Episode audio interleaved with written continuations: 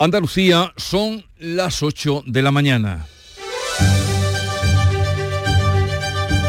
En Canal Sur Radio, La mañana de Andalucía con Jesús Vigorra.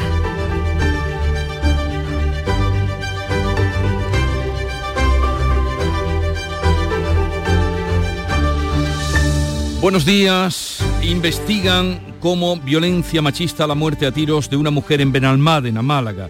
La policía ha localizado los cadáveres de una pareja con disparos de arma de fuego.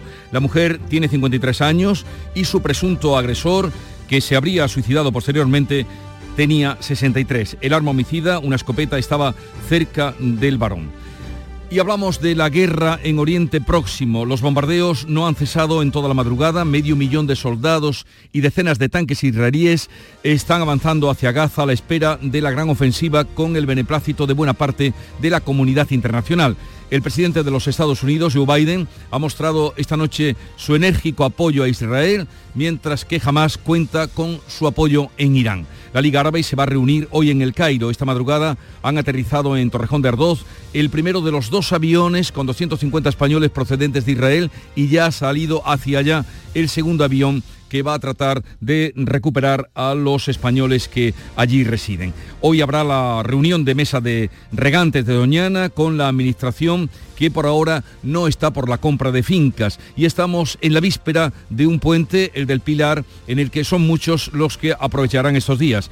En estos cinco días, tráfico calcula un millón y medio de desplazamientos en Andalucía, siete millones y medio en toda España. La DGT vigilará las carreteras con un dispositivo especial desde las 3 de esta tarde y hasta la medianoche del domingo. De estas y otras noticias, enseguida les vamos a ampliar, ampliar la información antes el tiempo. Social Energy. La revolución solar ha llegado a Andalucía para ofrecerte la información del tiempo.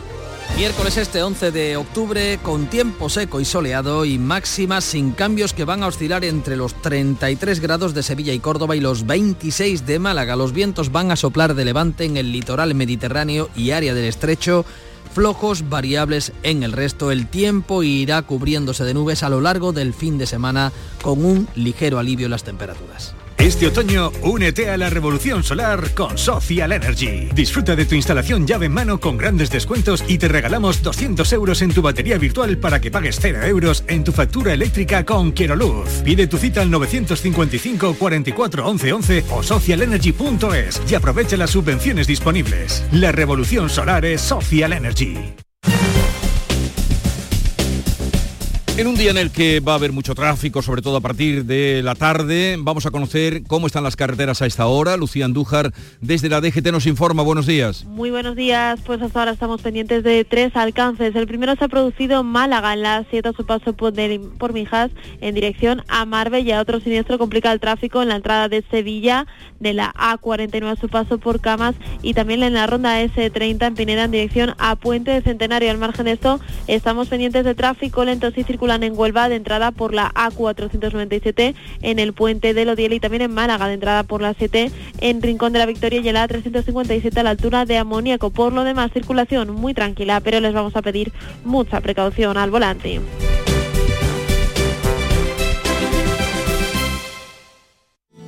Ricos, ahí están. Ricos en desayunos largos, en comidas que se juntan con la cena Ricos en abrazos y en buenos momentos. Ricos, riquísimos en paz mental, en tranquilidad, en silencio. Ricos en vida. Cada viernes puedes ganar hasta 6 millones de euros con el cuponazo de la 11. Cuponazo de la 11. Ser rico en vivir. A todos los que jugáis a la 11, bien jugado. Juega responsablemente y solo si eres mayor de edad. En Canal Sur Radio, la mañana de Andalucía con Jesús Bigorra. Noticias.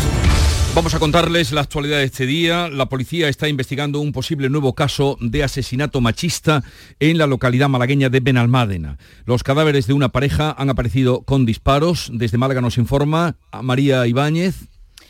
Eh, pues los cadáveres aparecieron concretamente en una vivienda ubicada en calle Alemania, la zona de Torrequebrada, en Benalmádena Costa, en torno a las 5 de la tarde de ayer. Las detonaciones escuchadas por los vecinos alertaron a la policía que cuando llegaron encontraron el cadáver de la mujer de unos 53 años con varios impactos de bala en el salón. El hombre de unos 63 años estaba en el dormitorio con un impacto en la cabeza y junto a él la policía encontró una escopeta. Fue al parecer un hijo de la pareja quien encontró los cuerpos. La familia con tres hijos de 17, 20 y 21 años eran de Granada, aunque llevaban en Benalmádena residiendo desde hacía 20 años. El alcalde, Juan Antonio Lara, hablaba anoche con nuestro compañero José Valero y decía esto. Yo lo que lamento muchísimo que estas situaciones acontezcan, que ahora nos haya tocado a nosotros y sobre todo, hombre, eh, yo creo que tenemos que mirar mucho para que estas cuestiones no pasen. Ya veremos cuáles han sido los motivos y también la causa seguramente se se extenderá más allá de a lo mejor la ayuda que a lo mejor han solicitado anteriormente. Todo apunta a que el hombre habría disparado supuestamente a la mujer y después se habría quitado la vida. No hay constancia, eso sí, de denuncias por violencia de género. De confirmarse este caso como violencia machista, serían 51 las mujeres asesinadas en nuestro país, 17 de ellas en Andalucía. Al menos cuatro muertos y varios heridos en un incendio que se ha declarado esta madrugada en un edificio en el centro de Vigo. Manuel Pérez Alcázar. Según informa el Servicio de Emergencias Gallego 112, los cuatro fallecidos son menores de edad. Los ocho heridos han sido trasladados a diversos centros hospitalarios y se han movilizado los psicólogos especializados en emergencias graves. El incendio se ha declarado alrededor de las cuatro de la madrugada en un edificio situado en la calle Alfonso X en las inmediaciones de la Plaza América. Ha intervenido un amplio despliegue de bomberos que extinguido el fuego en torno a las 7 de la mañana. El edificio tiene cinco plantas con cinco viviendas en cada una. Está muy cerca de la Plaza América, como decimos. Todos los residentes, eh, aunque no hayan resultado directamente afectados por el fuego, han sido evacuados. Última hora de Huelva, localizado un cadáver en la carretera 4483 a su paso por Almonte en dirección a Matalascañas. ¿Qué sabemos que ha pasado, María José Marín? Pues una llamada a los servicios de emergencia sobre las seis y cuarto de la mañana ha avisado de la presencia del cuerpo de un varón en esa carretera, en la A483. Los efectivos de emergencia se encuentran allí en estos momentos. Según nos apuntan, el hallazgo ha tenido lugar entre el kilómetro 10 y 12. Una vez en el lugar de los hechos, los sanitarios solo han podido certificar la muerte del hombre, del que se desconocen de momento todos los datos. El alertante, la persona que ha realizado la llamada al 112, habla de un posible atropello, pero insiste en que no ha presenciado ningún accidente investigan las circunstancias y qué ha ocurrido. De momento, la Guardia Civil solo confirma el fallecimiento de esa persona, pero se desconocen, como decimos, los detalles de cómo ha ocurrido esta muerte.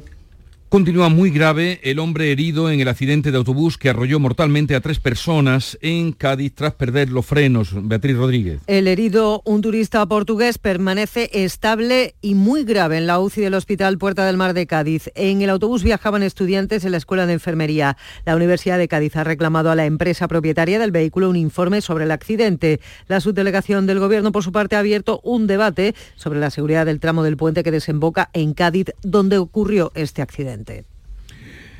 Eh, quinto día ya el de guerra en Oriente Próximo. Israel está preparando una gran ofensiva sobre Gaza e informa de 1.200 muertos, mientras que Palestina, eh, Palestina da por muertos 900 personas. Los bombardeos no han cesado en toda la noche. Israel concentra medio millón de soldados y decenas de tanques cerca de la franja de Gaza con el beneplácito de buena parte de la comunidad internacional. De hecho, el presidente de Estados Unidos, Joe Biden, ha mostrado esta noche su contundente apoyo a Israel.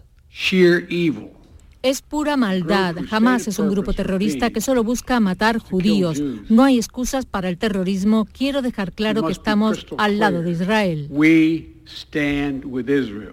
Militares israelíes han mostrado a la prensa extranjera la granja donde jamás cometió una masacre el sábado. Cuentan que hay familias enteras muertas, cadáveres mutilados y hasta 40 bebés muertos. Jamás encuentra su apoyo en Irán. El ayatolá Ali Khamenei no escatima elogios.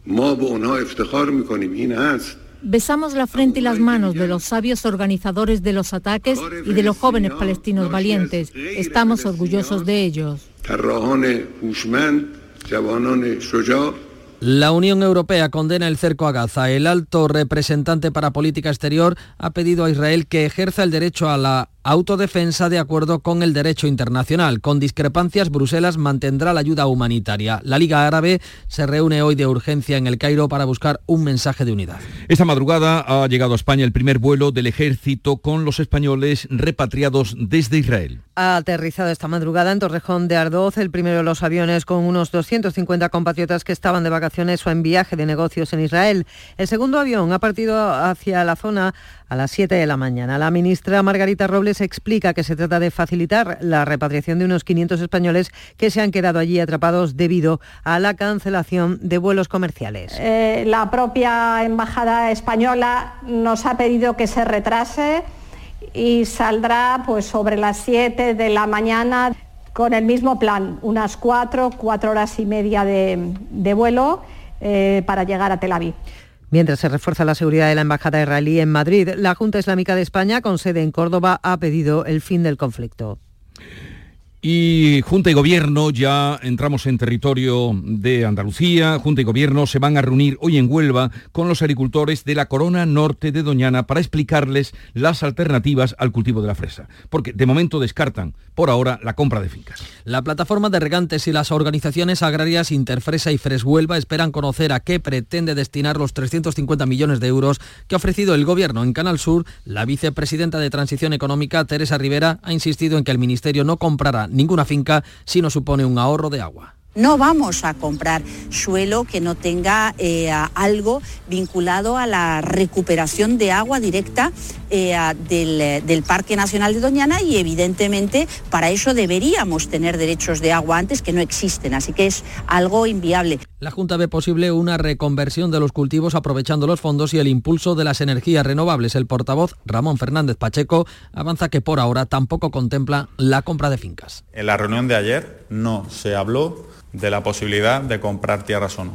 No se habló y por lo tanto nosotros entendemos que no hay ninguna decisión adoptada en el marco de la negociación acerca de ese particular. La sequía y la negociación sobre Doñana van a estar este mediodía en la sesión de control al presidente eh, de la Junta en el Parlamento. Sumar ha presentado su propuesta de amnistía que incluye a los CDR, los Comités de Defensa de la República y el Tsunami Democratic, pero deja fuera a los agentes de la Policía y la Guardia Civil encausados por la intervención en el 1 de octubre. El documento entiende que el proceso de reivindicar la autodeterminación comenzó tras la sentencia del Constitucional anulando el Estatuto de Cataluña aprobado en referéndum. La propuesta solo recoge acciones reivindicativas del derecho de autodeterminación, por lo que deja fuera las actuaciones de las fuerzas y cuerpos de seguridad del Estado. El PSOE se desmarca de esta propuesta. El PP va a pedir la convocatoria en el Senado de la Comisión de Comunicaciones de Comunidades Autónomas para forzar a los presidentes autonómicos a pronunciarse sobre la amnistía. La Unión Europea ha advertido que va a vigilar que la amnistía no afecte a delitos de malversación con fondos europeos. En su reunión con Pedro Sánchez, los nacionalistas vascos del PNV y el BNG no comprometen su apoyo a la investidura. Sánchez se reúne hoy con Esquerra el viernes en medio del puente, lo hará con la princesa de Asturias jurará la Constitución en un acto solemne en las Cortes, será el día 31 de octubre, que es el día en el que alcanza la mayoría de edad. El ministro de la Presidencia ha dado cuenta de la petición del presidente de las Cortes para la celebración de una sesión de carácter solemne y simbólico que recordará al de la jura del actual rey Felipe VI. Tras el acto en las Cortes habrá una parada militar en la carrera de San Jerónimo. Los reyes ofrecerán aquí una recepción en la que doña Leonor recibirá el collar de la Orden de Carlos III concedido por el gobierno y en el que Pedro Sánchez se ha reservado una intervención junto a la propia princesa de Asturias. Doña Leonor se estrenará mañana en la recepción en el Palacio Real por la fiesta nacional. Estamos a las puertas, en vísperas de la fiesta del Pilar y Puente. Los hoteles andaluces van a rozar el 80% de ocupación durante el puente que tenemos por delante. La DGT pone en marcha a partir de las 3 de la tarde un dispositivo especial con la previsión de casi 7 millones y medio de desplazamientos en toda España hasta el domingo. Renfe ha reforzado por el puente del Pilar su oferta en casi 9.000 plazas, más de las habituales en la alta velocidad para viajar entre Madrid y Andalucía. Los aeropuertos van a recibir desde hoy hoy y hasta el sábado 1.354 vuelos con una oferta de 240.000 asientos, un 13% más que el pasado año. Y tráfico supone o un movimiento por las carreteras de Andalucía de un millón y medio de vehículos, 7 millones y medio en todo el país. El Consejo de Gobierno de la Junta de Andalucía ha aprobado la oferta de empleo docente para 2023 con 2.933 plazas de hasta 80 especialidades. Para profesores de enseñanza secundaria se convocan 1.815 plazas de 30 especialidades. En primaria son 1.000 plazas y otras 60 serán para formación profesional. Además, los profesores de música y artes escénicas podrán optar a 45 plazas de 20 especialidades diferentes. El resto será para escuelas de idiomas y catedráticos. Este miércoles regresan las actividades extraescolares en Andalucía después del acuerdo alcanzado ayer tarde entre las empresas y los centros educativos que recogen los contratos básicos que ya empezaron a comunicar ayer a empresas concesionarias y también a centros. La consejera de Salud defendió ayer en el Parlamento las condiciones laborales de los profesionales del SAS. Catalina García destaca el incremento de la plantilla en un 18% con respecto al anterior gobierno, con más de 120.000 trabajadores actualmente que cobran un 14% más que antes. El principal desafío, ha dicho la consejera, es la falta de profesionales. Pone como garantía las 300.000 cirugías hechas entre enero a septiembre, un 15% más que en 2018. Es verdad que en Andalucía hay más médicos que en el año 18? Sí. ¿Hay más enfermeras en Andalucía que en el año 18? Sí. ¿Hay más TK en Andalucía que en el año 18? Sí. ¿Hay más pinche y cocinero en Andalucía que en el año 18? Sí. Sí. Sí.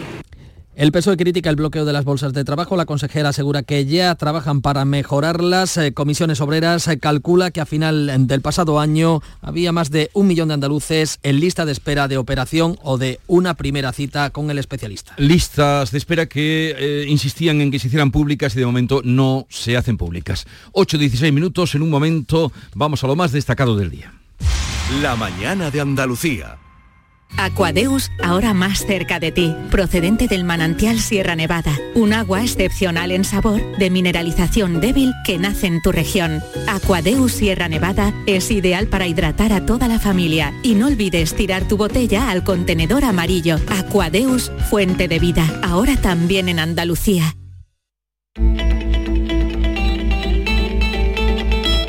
¿De qué nos sirve ser más listos que nuestros antepasados? ¿Somos la especie más lista del planeta? Se lo vamos a preguntar al profesor Martín Loeches, que viene a charlar con nosotros esta tarde. No te olvides de nuestro café de las 4 y en el espacio por tu salud nuestras necesidades nutricionales cambian, al igual que nuestro cuerpo y nuestro metabolismo. La tercera edad es una etapa llena de cambios y adaptaciones y la alimentación juega un papel fundamental en la calidad de vida, en la salud y en el bienestar de las personas mayores. Hoy nos dedicaremos a ello. En la tarde de Canal Sur Radio con Mariló Maldonado. De lunes a viernes desde las 4 de la tarde. Canal Sur Radio, la radio de Andalucía.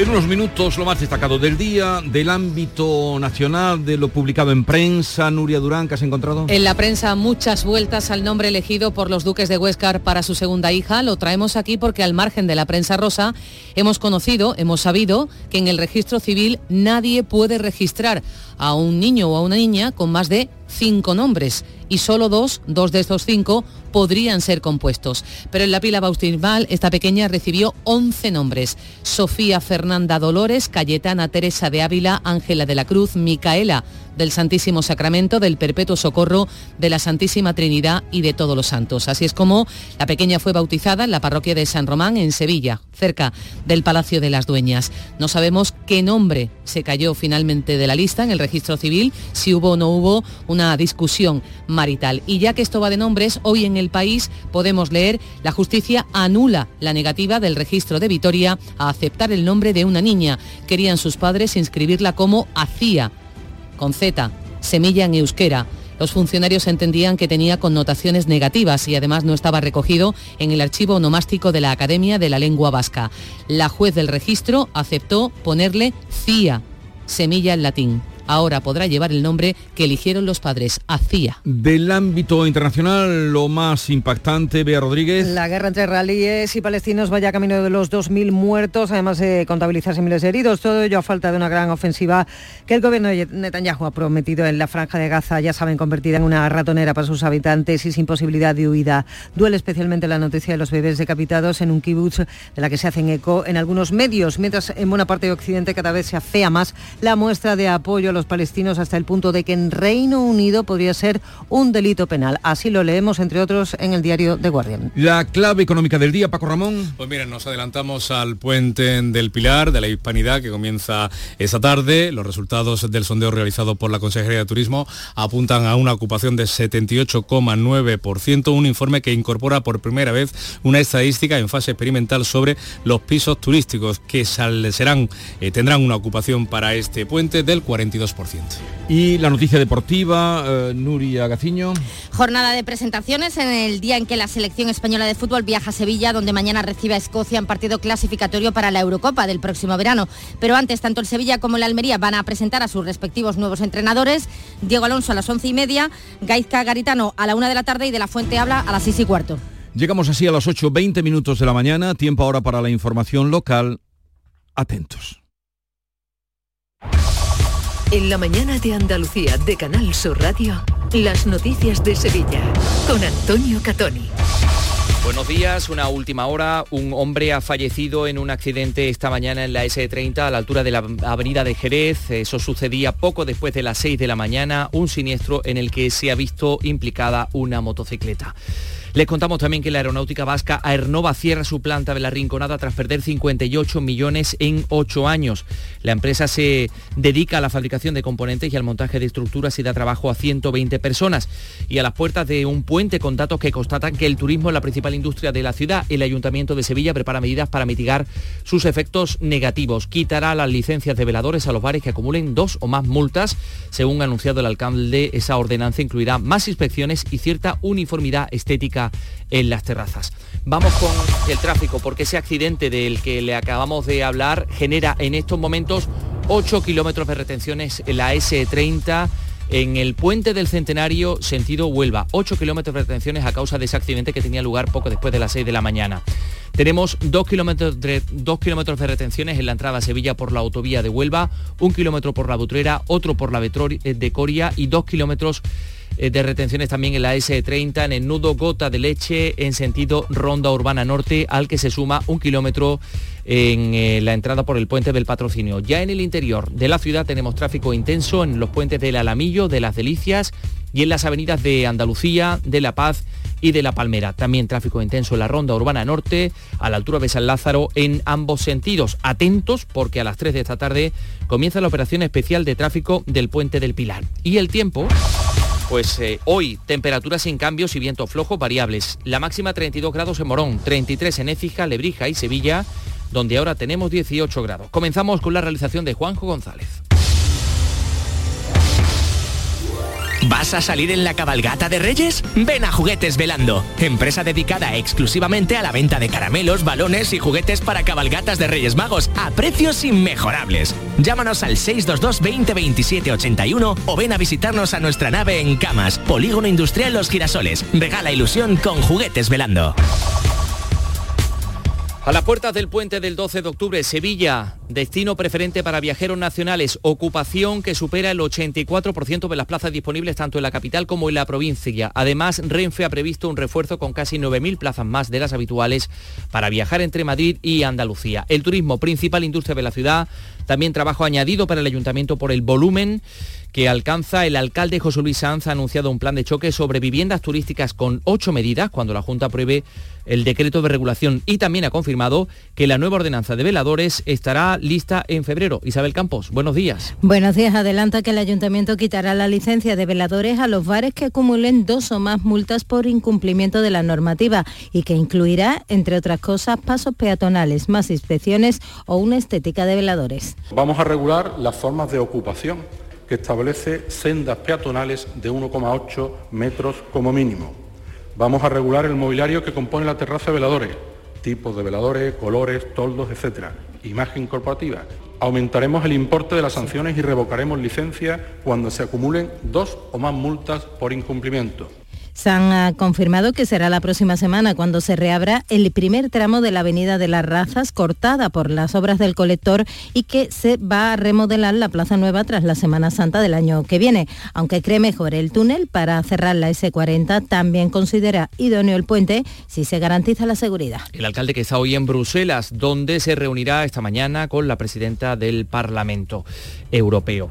El Pleno del Ayuntamiento de Sevilla ha aceptado las nueve modificaciones presupuestarias por valor de 14 millones que quedaban suspendidas la semana pasada al rechazar la oposición la celebración de ese mismo pleno. Entre el dinero aprobado, más de 4 millones para el IPASAN, 2 millones y medio para las obras del carril bus a Torre Blanca y Sevilla Este y casi 2 millones y medio para la gala de los Grammy Latinos.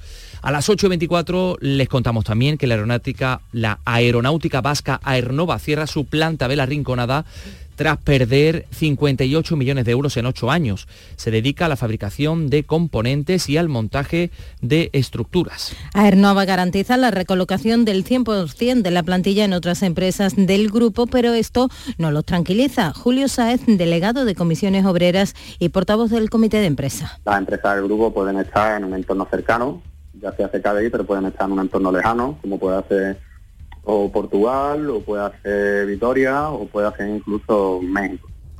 Son 120 trabajadores de una plantilla que ya sufrió un ERE por la pandemia. El comité de empresa pide una reunión urgente a la dirección. También en lo laboral, dos apuntes más. El Colegio de Médicos de Sevilla lanza una campaña No es justo para alertar de la situación en la que se encuentran los profesionales de la sanidad privada por el bajo importe que les pagan las aseguradoras. Los médicos se están asociando por especialidades y 3.500 de ellos ya no atienden a pacientes de compañía en nuestra provincia. El presidente del, Consejo, del Colegio de Médicos de Sevilla, Alfonso Carmona, pide la intermediación de la Junta porque así dicen no pueden seguir trabajando.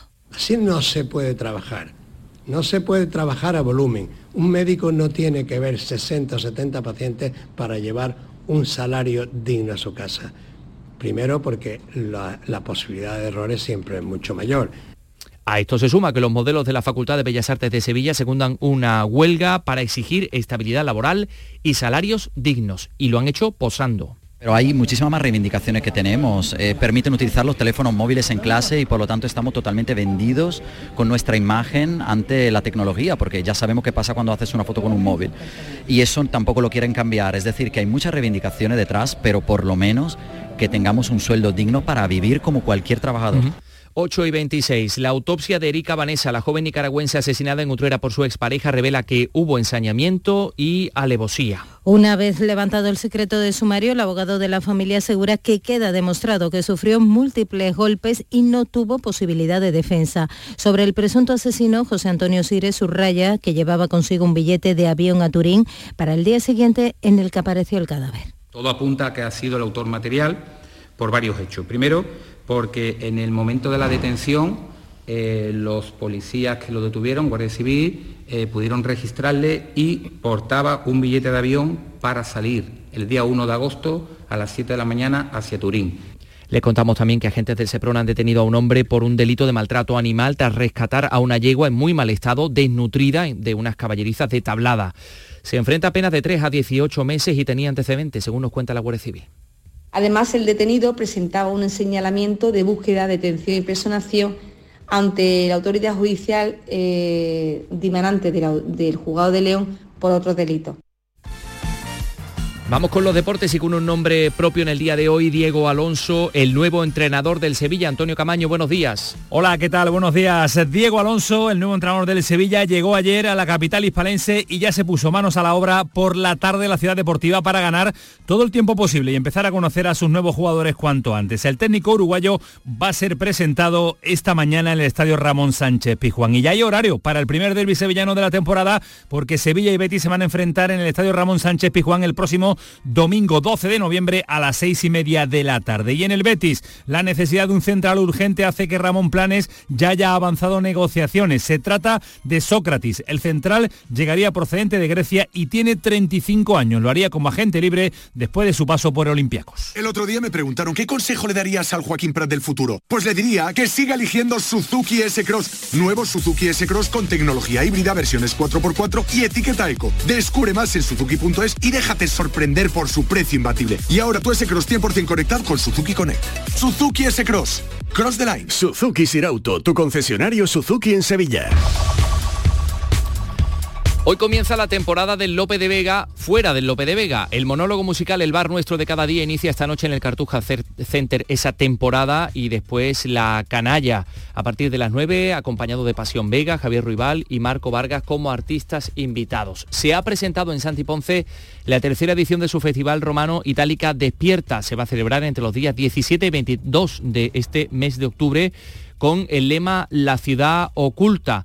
Eh, que bueno, se centra en la itálica que está bajo la tierra, como nos contaba el coordinador del festival, el arqueólogo Alejandro Vera. Nos centramos principalmente en lo que se conoce historiográficamente como la Sur, o la ciudad antigua, la que está debajo del Cerro de San Antonio y que está oculta por la actual ciudad de Santiponce, que cubre esos restos. Así que Sepan también que desde esta noche y hasta el sábado 15 de octubre, Brenes celebra su Feria 2023 la feria que se enmarca dentro de las fiestas patronales de la localidad.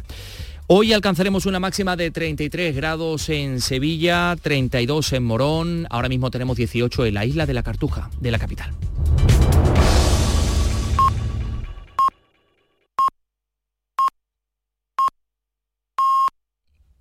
Andalucía, son las ocho y media de la mañana.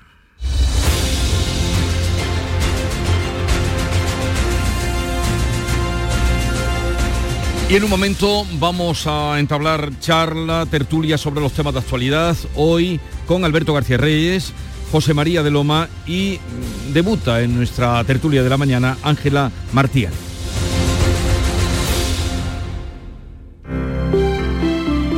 Buenos días. En el sorteo del Eurojackpot de ayer, la combinación ganadora ha sido 7 8, 12, 21 y 43. Soles 4 y 11. Recuerda, ahora con el Eurojackpot de la 11, todos los martes y viernes hay botes millonarios. Disfruta del día. Y ya sabes, a todos los que jugáis a la 11, bien jugado.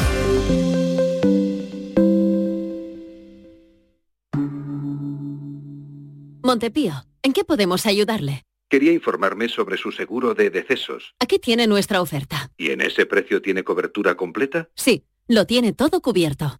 Compañía con más de un siglo de experiencia. Visite montepíoconductores.com. Montepío, lo tiene cubierto.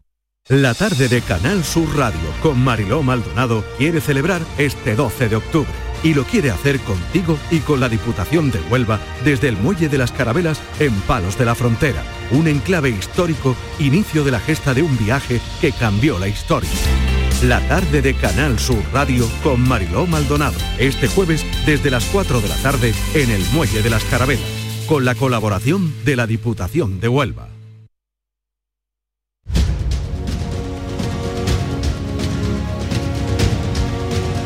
Esta es La Mañana de Andalucía con Jesús Vigorra, Canal Sur Radio.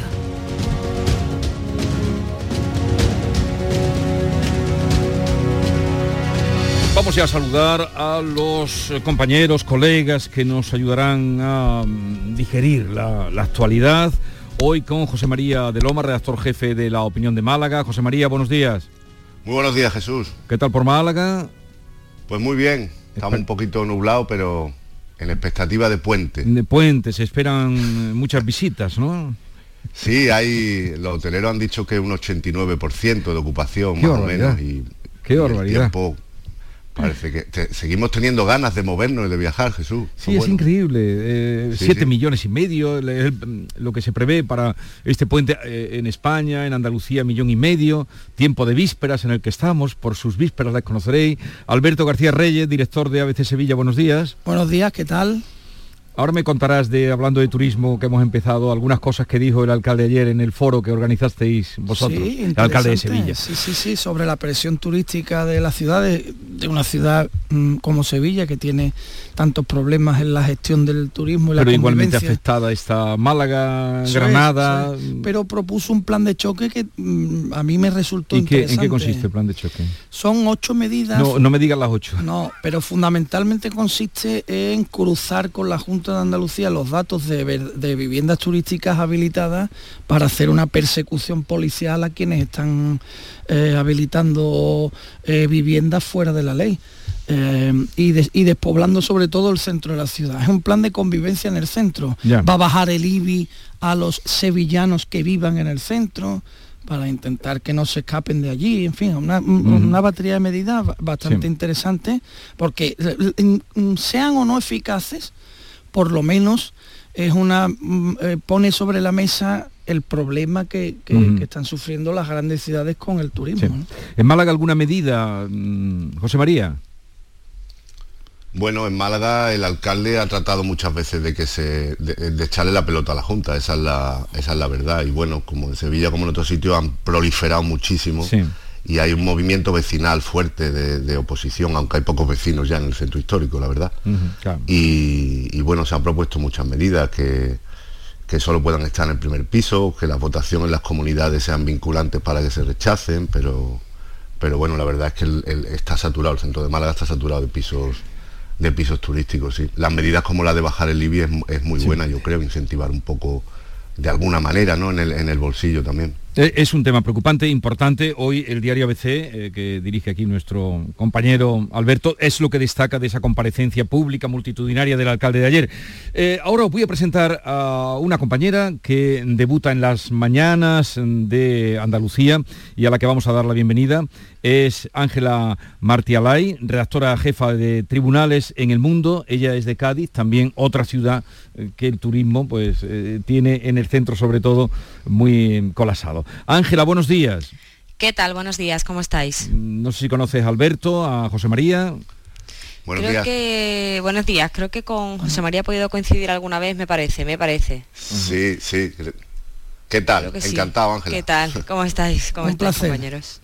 Eh, Igualmente. Pues vamos al tema mm, también más preocupante ahora, aparte de esta alusión que hacíamos al turismo, que es indudablemente a nivel local muy preocupante, eh, de la guerra.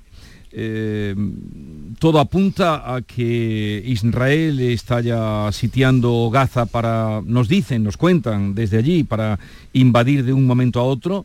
la ayuda humanitaria a la autoridad palestina no va a interrumpirse, eh, pide que no se interrumpa eh, la Unión Europea, mm, división en nuestro propio gobierno en España a la hora de, tener claro o tener un mensaje claro eh, de lo que allí está pasando. Una primera ah, apreciación de cómo lo Hay muchos temas, muchos temas distintos en este problema. La legítima defensa de Israel frente al ataque terrorista que ha sufrido. Mm, voy a insistir a subrayar fuerte, ataque terrorista que hay todavía algunos que, no lo están viendo no lo están viendo así. A mí me parece que lo de Hamas es una atrocidad absolutamente intolerable que debe unir a todo el mundo civilizado, que es la mayor parte del mundo, para, para mm, criticar y rechazar esa, esa ofensiva absolutamente lamentable con secuestros, torturas, violaciones, eh, decapitaciones, en fin. Es que mm, el glosario de, barbaridades que está llevando a cabo jamás no tiene un pase y cualquier eh, equidistancia, eh, actitud perfilera con, con Hamas es mm, absolutamente deleznable, o sea, execrable. No creo que nadie en su sano juicio y con dos neuronas que le funcionen pueda justificar eso de ninguna de las maneras.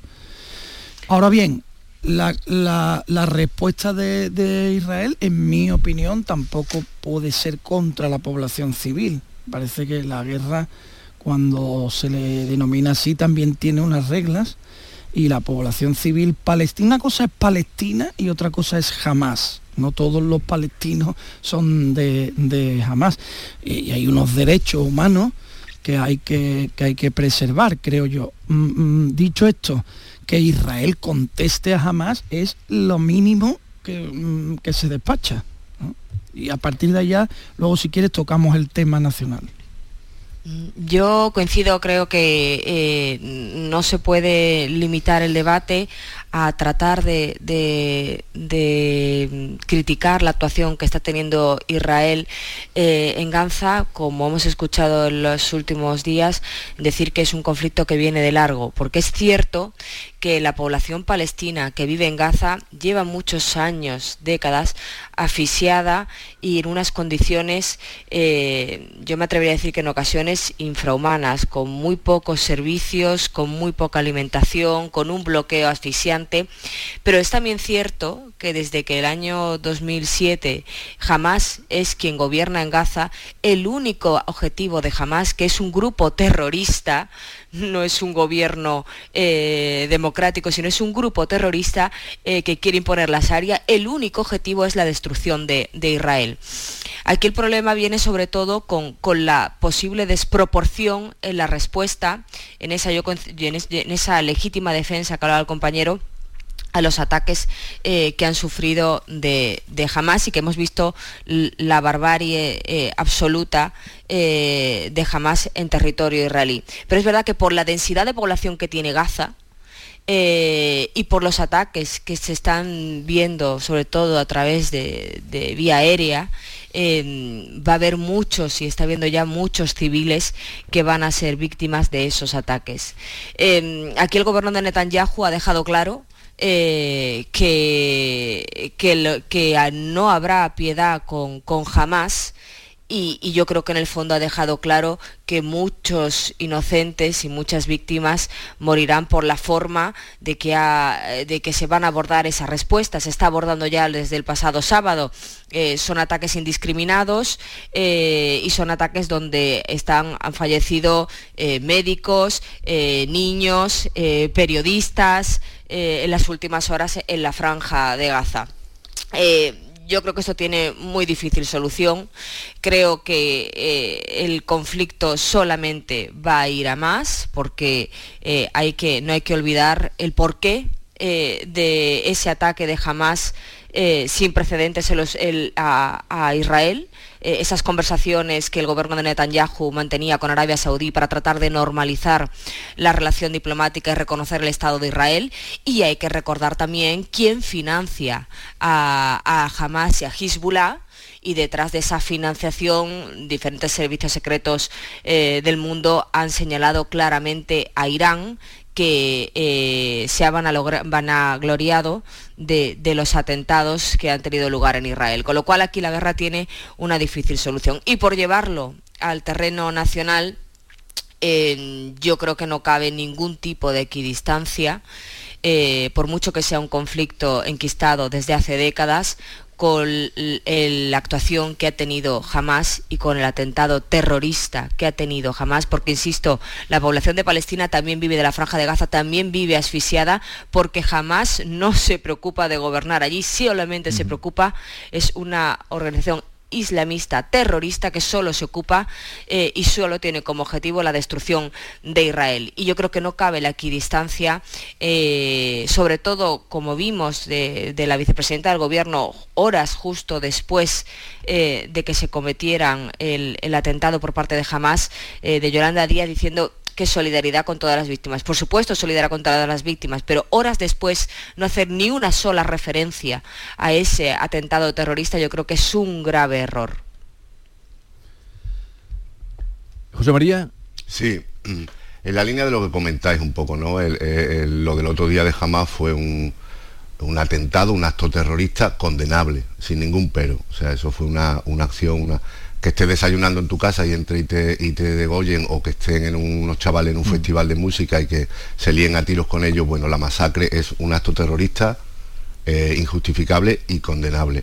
Pero claro es que la, no es incompatible con, con, pensar que los palestinos tienen su causa, que, tienen derecho a un Estado y a un territorio, pero es que jamás no es toda Palestina, es un grupo terrorista, eh, que además en un principio, hace muchos años, incluso Israel alimentó en detrimento de la OLP. Pero bueno, eh, y Israel es una democracia, es una democracia, y esto hay que decirlo bien claro. Es verdad que muchas veces se ha comportado como un Estado mm, que ha hecho un imperialismo mm, también muy terrorista, y es verdad que se ha juntado el hambre con las ganas de comer, porque ahora mismo en Israel, que es una democracia, hay un gobierno, sin embargo, que es muy ultra, es un gobierno en el que no están representados ni el centro, ni la izquierda, ni partidos árabes, que los hay, ni partidos cristianos, y hay un gobierno de halcones pues, que tampoco va a poner las cosas fáciles. La respuesta va a ser desproporcionada, pero es un poco legítima defensa, o sea, va a ser desproporcionada desde luego porque lo van a barrer todo y el peligro es que la conflagración pues, pues nos llegue y se haga, porque Irán está detrás, como comentaba antes Ángela que lo explica muy bien, y toda esa geopolítica, todo eso nos acaba afectando. Si ese es el, ese, e, ese punto tan pequeño territorial es un poco el, talón de Aquiles del mundo contemporáneo, es donde están los, los, grandes conflictos que acaban salpicando. Ya ha dicho Biden prácticamente que si hay que mandar tropas las manda, o sea, y en el plano español, bueno, pues hay una parte de la izquierda que tiene que actualizar su, tiene que resetear un poco lo que piensa del mundo, es decir, no, no es simpático un pueblo una causa porque sí, es que a veces en nombre de esa causa se cometen crímenes y jamás lo que quiere es la destrucción total del Estado de Israel y la yihad, es decir, e, e, esa especie de guerra santa que nos sometería a todo. Eso es que hay que decirlo claro, no, siempre llevan la razón los unos porque sean más afines a nosotros, es que, eh, bueno, yo creo que, que hay que tener un problema moral muy gordo para no, no condenar como atentado lo que hizo jamás el otro día, ¿no? Y, en eso la, en la, derivada nacional... Pachi López sí fue claro, porque el PSOE coqueteó un poco también con cierta ambigüedad, pero bueno, el, el sol ya al final... No, y el ministro Álvarez fue siempre claro desde el, el ministro Álvarez ha sido claro, Pachi López ha sido claro, pero Pedro Sánchez no se ha sumado al comunicado conjunto de los grandes líderes eh, europeos y mundiales, no lo ha hecho. Lo cual nos debilita, nos ridiculiza como, como nación. No lo ha hecho. El Sunak, Meloni, Macron, Biden, Scholz, y ahí no estaba Pedro Sánchez. Bueno, eh, no estaba España.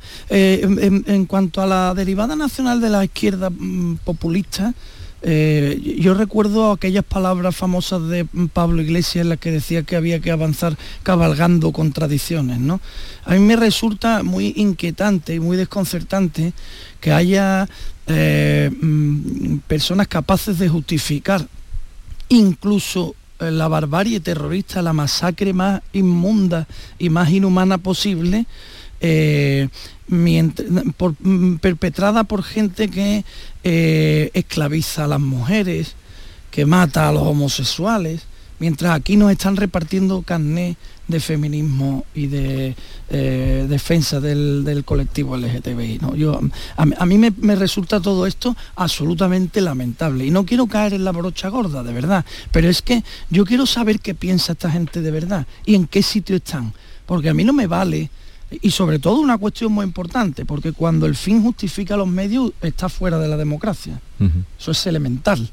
No, tú no me puedes a mí decir que, bueno, que sí, que es un ataque terrorista, pero es que Israel, oye, tú me estás justificando a mí esto. Si me, los, si me estás justificando que porque Israel es un Estado supuestamente, según tú dices, ocupante y que se ha quedado con el territorio y que la opresión sobre el pueblo palestino y bla, bla, bla. Luego no me puedes decir, o sea, esa es tu teoría, muy bien, esa es tu posición pero esa posición no se combate de cualquier manera, se combate con elementos o con herramientas democráticas, no con unos señores bajando en parapente y pegando tiros a unos chicos que están bailando en una fiesta. El fin no justifica los medios. Nunca Yo creo que aquí hay una, una, cuestión que también es relevante. En los últimos años, con el gobierno de coalición, mm, nos hemos acostumbrado a que haya eh, posiciones absolutamente dispares en cuestiones claves de política exterior. Lo hemos visto con Marruecos y el Sáhara, lo hemos visto con la guerra de Ucrania y lo hemos vuelto a ver ahora con el ataque terrorista de Hamas a Israel. Yo creo que esa posición de bicefalia eh, de ministros que están sentados en un mismo Consejo de Ministros, valga la redundancia, a nosotros nos debilita, ¿no? nos resta seriedad como país. Es verdad que en las últimas eh, horas Europa tampoco ha exhibido una gran cohesión interna sobre la respuesta que hay que dar al ataque de Hamas, pero mm, yo creo que porque esos bandazos dentro del gobierno sean mm, reiterativos o cada vez más habituales, no dejan de tener, de restarle importancia, ¿no? Porque en ningún otro país de nuestro entorno sucede eso. aquí lo que habría que saber, no sé, si Biden ha invitado, bueno, Biden o su equipo ha invitado a España o el presidente español a participar en ese eh, comunicado conjunto o no ha contado con él o, han, le han dicho y no han dicho que no, porque es extraño, Biden no ha considerado oportuno contar con el, con el Ejecutivo español. En, cualquier, de cualquier manera es malo para España. Si Biden no cuenta contigo, es que tú no estás en ese juego, por la razón que sea, y si eres tú el que no quiere participar, mm, mm, peor. O sea, buen, bien parado no sale de ninguna de las maneras. Que no sabemos si, eh, por qué ha sido. Si es que no, no tienen en cuenta o es que eh, o es que no, no, se ha querido el gobierno con eh, las desavenencias que tiene dar el paso ahí, no lo sé. A lo mejor por esa desavenencia no nos han llamado, pero vamos, seguramente no nos hemos sumado por, pues porque no. Y los líderes mundiales estarán diciendo los de la Alhambra del otro día, ¿dónde están? no, no vienen si han estado aquí, si han estado... Claro, debilita mucho la posición de España. Es verdad también que la UE no ha dado un ejemplo de unidad ni de acción exterior conjunta y sin fisuras, pero debilita mucho la, credibilidad, a fin de mm. cuentas, de, España. ¿no? Eh, vamos a cambiar, porque luego mm, tengo cita con Margallo, con José Manuel García Margallo, y trataremos este tema y si al lugar, pues eh, abundamos en este asunto. Y nos vamos a otro tema del día ronda en la investidura de Sánchez, eh, ayer encuentros con el PNV BNG salieron hablando en metáfora cocinera, no sé si es porque le está haciendo ahora la semana gastronómica de San Sebastián. Dijo uno que había muchas manos en el cocido y otro dijo que todavía no se había prendido el fuego para el cocido. Eh, o, sea que, eh, o sea que estamos como estábamos. Y además de eso, Yolanda Díaz, que, en fin, que va por libre, que fue a presentarse al Ateneo, al Ateneo de Barcelona, eh, a presentar allí, que el Ateneo, no sé muy bien qué tiene que ver el Ateneo, por lo menos cuando yo conocí al Ateneo, que es un, es un edificio que está bajando las ramblas a mano izquierda, un poco secular, eh, mm, tiene un jardincito, en fin, que no vinculado o no, estaba vinculado a estos asuntos cuando yo alguna vez acudía por allí. Pero hablando de, ese, de ese encaje que los juristas que asesoran a sumar supuestamente ven posible la amnistía en la Constitución.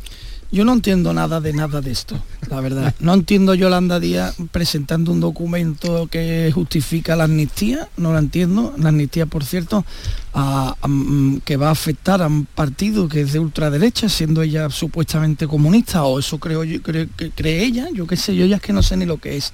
Eh, no entiendo absolutamente nada, no entiendo un partido internacionalista defendiendo la amnistía para unos independentistas, no lo entiendo. O sea, son cosas que desde el punto de vista mm, ideológico básico no tiene ningún sentido. Lo único que me puede explicar esto es que Yolanda Díaz le esté haciendo el trabajo sucio a Pedro Sánchez eh, después de un acuerdo o un conciliábulo que tengan entre ambos al que no hemos tenido acceso el resto de los ciudadanos. Otra explicación yo no encuentro. Esto por un lado. Por otro lado, me parece absolutamente infame que la presidenta del Congreso de los Diputados esté esperando a que el candidato a la investidura le diga cuándo tiene que poner la fecha. Y no al contrario, que es como tiene que ser. La presidenta del Congreso es la que tiene que poner la fecha. No el presidente le tiene que decir, ahora ya que ya ha conseguido los votos y a todo y en todo este mare magnum de disparate y de desprecio absoluto a las normas, al reglamento, al funcionamiento histórico eh, de la Cámara y a los principios ideológicos, entra el PNV y dice, cuidado, que yo no tengo esto claro. Ya veremos a ver si os voto o no. A mí todo esto de verdad que me parece un vodevil. Yo creo que Yolanda Díaz lo que está tratando es de, buscar su protagonismo, ¿no? Em, en el gobierno mm, de Pedro Sánchez mm, se ha pasado en las relaciones con, con Sumar y con Yolanda Díaz eh, por, momentos muy diferentes, pero sí que había un, un, pensamiento bastante común entre distintos ministros de que Pedro Sánchez le estaba dando demasiadas alas a Yolanda Díaz y que se podía volver con, contra él su, liderazgo. Em, yo estoy convencida, y ella sí lo dejó además entrever en la entrevista que dio, no sé si os acordáis, en La Vanguardia, de que la visita que ella hizo en septiembre a Puigdemont en Bruselas eh, fue con el beneplácito del presidente del gobierno y yo creo que aquí se están repartiendo papeles.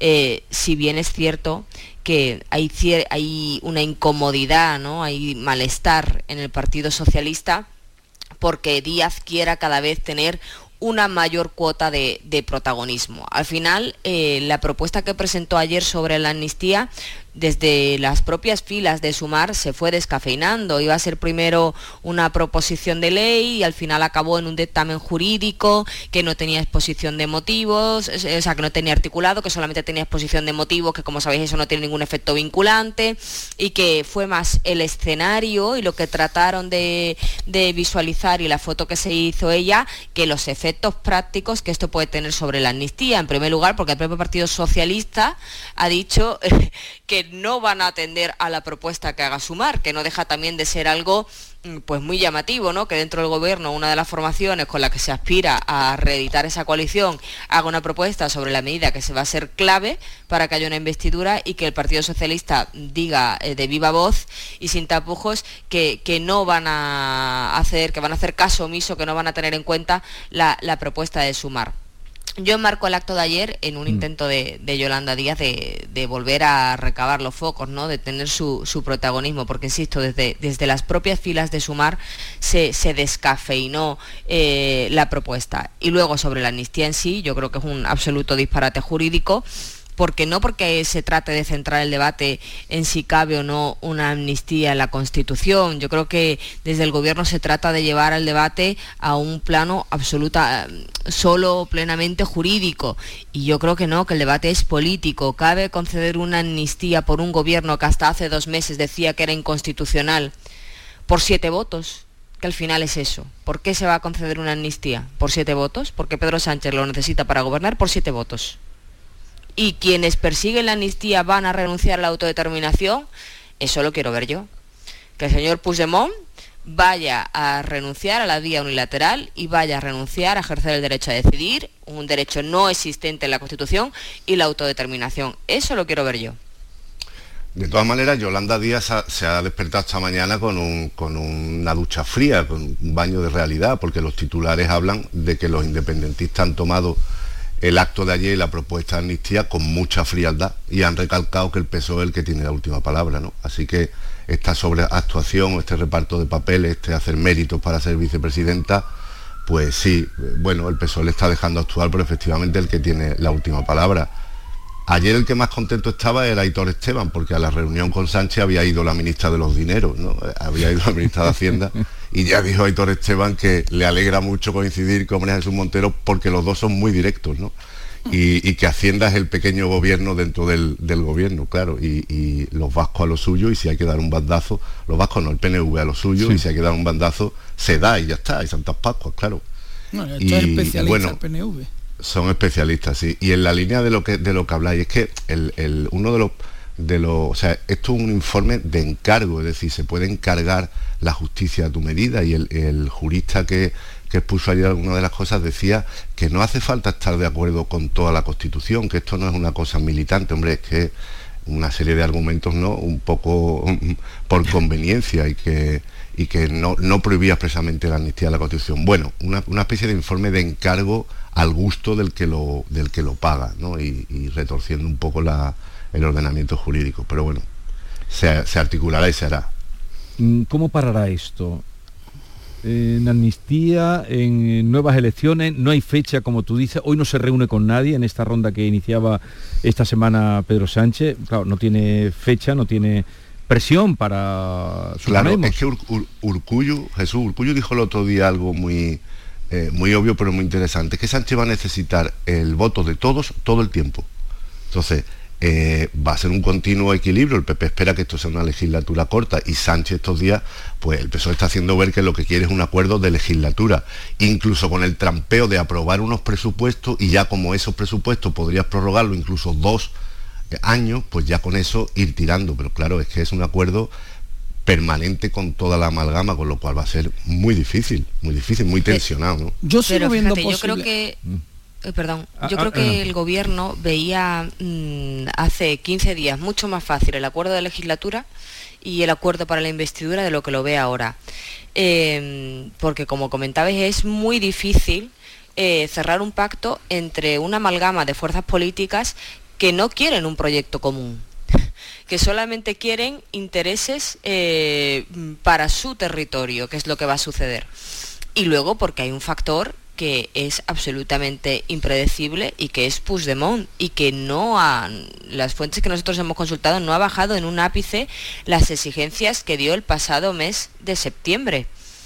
El Partido Socialista puede y el PSOE eh, puede traspasar límites, que lo va a hacer con la amnistía, eh, o que lo pretende hacer, mejor dicho, pero conceder un referéndum o, tiene que tejer un, relato, es decir, hay que venderle a la gente, tú puedes decir mucho que la amnistía es concordia, pero, pero las fuerzas independentistas tienen que, que renunciar a algo dentro del relato. Y si eso, se, y si eso no se produce, yo creo que iremos a elecciones.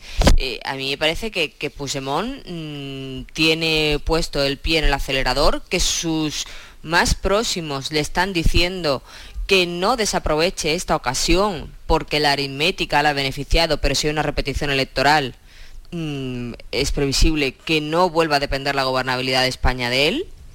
Hay que recordar que este señor lleva prófugo de la justicia española seis años, que el juez Pablo Llarena está esperando para ver si dicta una euroorden contra él, que la justicia europea le ha retirado la inmunidad de parlamentario, que se hizo parlamentario para no rendir cuentas ante el Tribunal Supremo. Es que la situación es de todo punto esquizofrénica. O sea, esto yo no sé en qué otra democracia sucede que la gobernabilidad depende de un señor que lleva seis años sin pisar España porque huyó en un maletero después de declarar la independencia de un territorio. Yo veo eh, elecciones, yo veo elecciones, antes no las veías con toda el, día en semanas anteriores, Alberto. sí, ahora sí, siempre, siempre he planteado este escenario que repito ahora. Yo creo que Pedro Sánchez va a llevar esto hasta el límite. Si pudiera, no habría elecciones y no le importaría incluir el referéndum. Esta es mi, posición. Nos vendería que con el referéndum acabaría mm, eliminando